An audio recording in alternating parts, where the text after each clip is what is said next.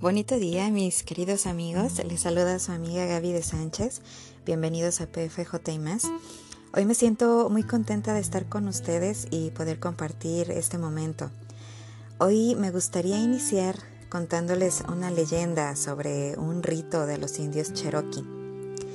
El propósito de este rito es poner a prueba a los hombres jóvenes para ver si ya son hombres. Y dice que su padre le lleva al bosque al joven con los ojos vendados y le deja solo.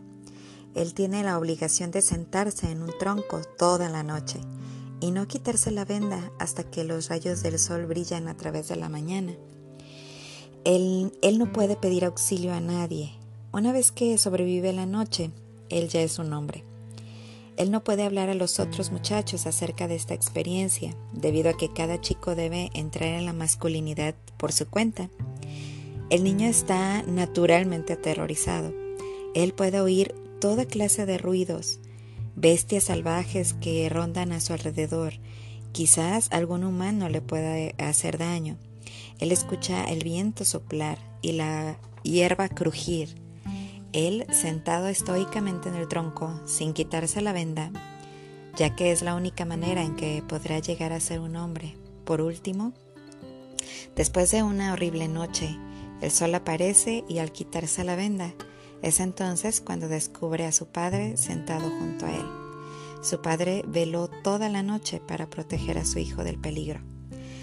Esta leyenda la podemos asociar con nuestro Padre Celestial que siempre nos está cuidando a todos, no importando nuestra edad, ya que todos la necesitamos y siempre le vamos a necesitar en esta tierra, puesto que no vemos todo lo que Él ve, su visión de nosotros y de lo que podemos llegar a ser es muchísimo más amplia de lo que nosotros tenemos.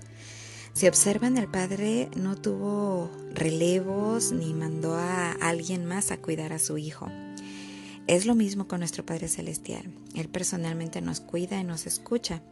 Lo vemos en las escrituras, cuando Jesús oraba y mencionaba en, eh, en las escrituras Padre. Debió haber sido muy reconfortante para Jesús saber que ahí estaba su Padre cuando le necesitaba, aún en sus momentos más difíciles, donde él tenía que estar solo eh, por la expiación, eh, su Padre observaba. Nuestro Padre Celestial nos pone el ejemplo de cómo debemos ser aquí en la tierra con nuestros hijos y vemos lo importante que son nuestros hijos para nuestro Padre Celestial. Él en numerosas escrituras nos pide que como padres estemos con ellos, educándoles, amándoles, alimentándoles, protegiéndoles. Hoy necesitan de nosotros, así como nosotros necesitamos de nuestro Padre Celestial, no importando la edad. Es en una mm, conferencia el segundo consejero de la Presidencia General de Hombres Jóvenes comentó que un día su papá le estaba disciplinando y que al observar esa corrección su abuela le dijo, Monte, porque así se llamaba su papá, me parece que lo estás corrigiendo de manera muy severa. Y que su padre respondió, Mamá, corregir a mis hijos como yo desee. Y su abuela eh, suavemente declaró, y yo también. Eh, lo cierto es que nunca dejaremos de ser padres y es nuestro deber hacerles ver las cosas que ellos no ven, así como nuestro Padre Celestial ve más allá de lo que nosotros vemos y nos corrige. Igual nosotros debemos hacerlo. Hay una parte de una película que me gusta, que me gustaría comentar con ustedes. Se llama Reto de Valientes es un hombre que comenta, ah, lo voy a leer textual como, como viene. Eh, dice, como oficial de la ley, he visto de cerca el profundo daño y la devastación que, le, que la falta de un padre produce en un niño. Nuestras prisiones están llenas de gente que fueron descuidados y abandonados por sus padres, heridos por los hombres que más debieron amarlos. Muchos de esos niños ahora siguen en el mismo patrón de irresponsabilidad que el de sus padres. Mientras que muchas madres se sacrifican por ayudar a que sus hijos sobrevivan, no es su misión que carguen por sí mismas con todo ese peso. Gracias a Dios por ellas.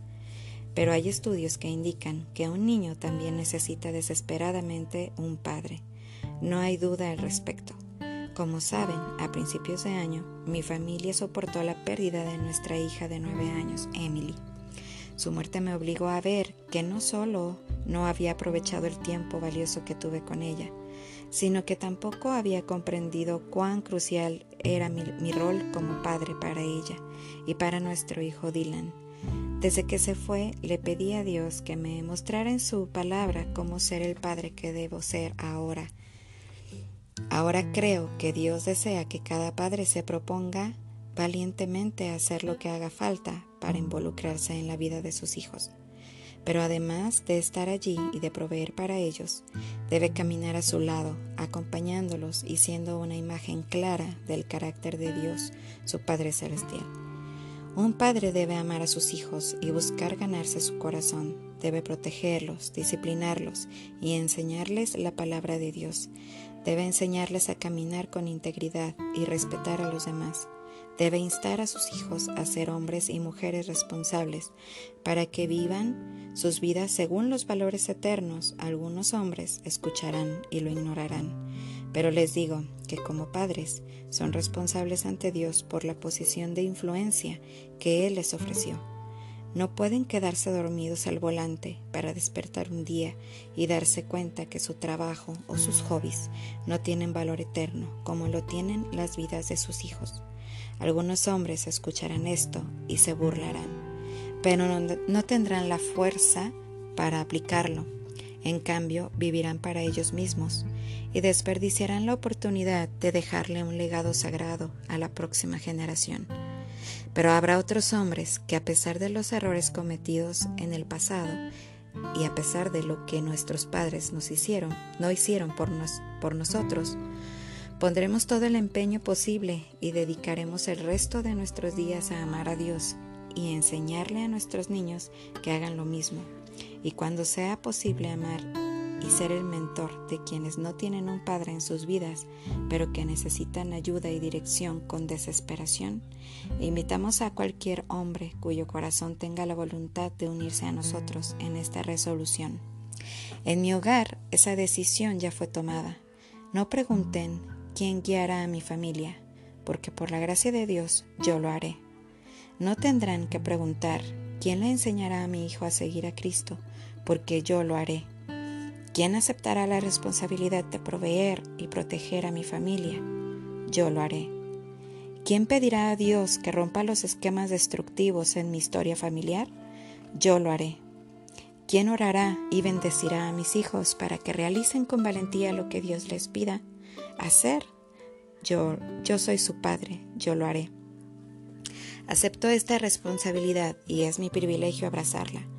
Deseo la gracia de Dios y su bendición en mi hogar. Cualquier hombre lo desea. Por eso, ¿dónde están los valientes? ¿Dónde están los hombres temerosos del Señor? Es hora de levantarnos y responder al llamado que Dios les ha hecho y decir, yo lo haré, yo lo haré, yo lo haré. Qué fuerte y qué bello. El compromiso es entrega total. Como padres y madres, esta es nuestra responsabilidad nuestro derecho y nuestra bendición. No permitamos que nadie nos quite este deber. Si cumplimos con nuestra responsabilidad como padres, yo sé que hay grandes bendiciones que nos esperan. Deseo que nuestros hijos nos recuerden con amor y diciendo que sus padres siempre estuvieron con ellos. Díganle a sus hijos que les aman y demuéstrenlo. Como directores de FCI, mi esposo y yo, Vimos mucho la falta de amor en los chicos, la falta de que un padre o una madre le diga te amo a, su, a un hijo. Les invito a meditar en esto y que se comprometan también a hacer todo cuanto sea necesario por ser como nuestro Padre Celestial es con nosotros. Eh, ojalá que todos podamos poner en práctica estas cosas, que podamos meditarlas y que podamos hacer el esfuerzo por hacer lo correcto y más eh, cada día llegar a ser como nuestro Padre Celestiales. Gracias por acompañarme hoy, hoy día. Yo les espero el día de mañana en otro episodio de PFJ y más. Tengan un excelente día. Les mando un fuerte abrazo y hasta mañana.